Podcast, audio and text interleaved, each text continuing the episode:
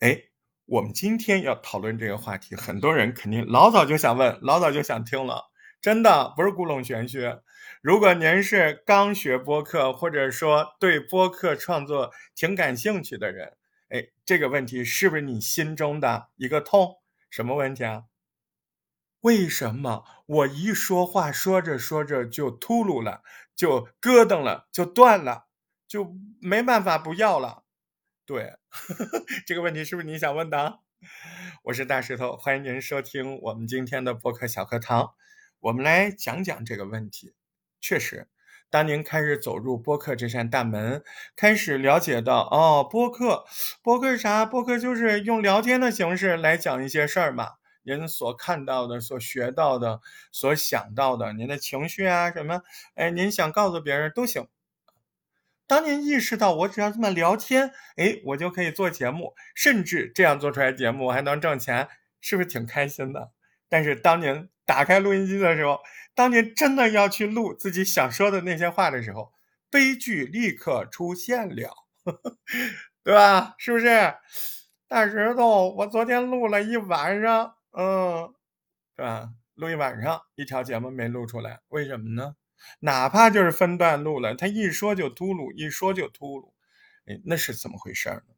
这个从原理上来说啊。不着急啊，不是什么大毛病。您这么愿意来问，您肯定能学会。哎，您都听到这儿了，那我们继续往下认真听，一定有收获。从原理上来说，那生活语言那不就叫即时语言吗？即时就是我心里想什么，脑子里有什么，我嘴巴上说出来，对吧？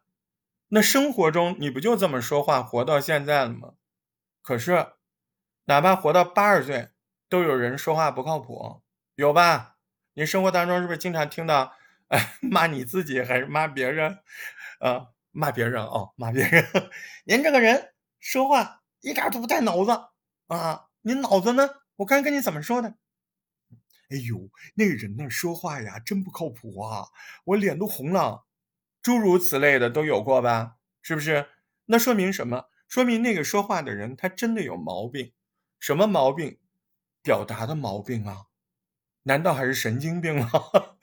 对不对？他没过脑，他说了不合适的话，啊，他说了可能让别人觉得很丢面子的话，或者说让别人觉得很触眉头的话，或者说很不该这么不礼貌，诸如此类。不管他是怎么出眉头啊，不礼貌啊，他一定就是他没考虑对方。听这个话的感受，对吧？哎，我考虑了，可是我就是说不好。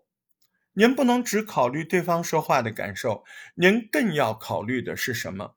是您要说什么？您到底要说什么？怎么说？这个怎么说，其实就是这一条声音小节目最灵魂的地方。我们往往都知道，我们接下来一句话要说什么，或者一小段要说什么。结合那二创，就是，哎，我也知道这一段他就是说这个的，对吧？你知道，可是呢，第二步工作你没做，你就开嘴了，啊，对吧？你一上战场你就倒下了，为啥呢？你没穿好防弹衣呀，对吧？那什么行为缺少了呢？我的这个。防弹衣是什么呢？你得想一下，你先说什么，后说什么呀？哎，你就说跑步这件事情，你也不一定清楚。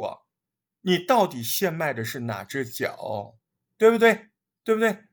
因为你天天走路，你习惯了，你所以你并不明白。哎，但是到这儿，您就得明白，我先下哪只脚，再下哪只脚，啊，我先说什么。从头说还是从尾说？先说症状，然后来一个什么样的逻辑？直接平铺直叙，还是跟你说？哎，由于某个事情，我想到某个事情，你这个线，你脑子里有吗？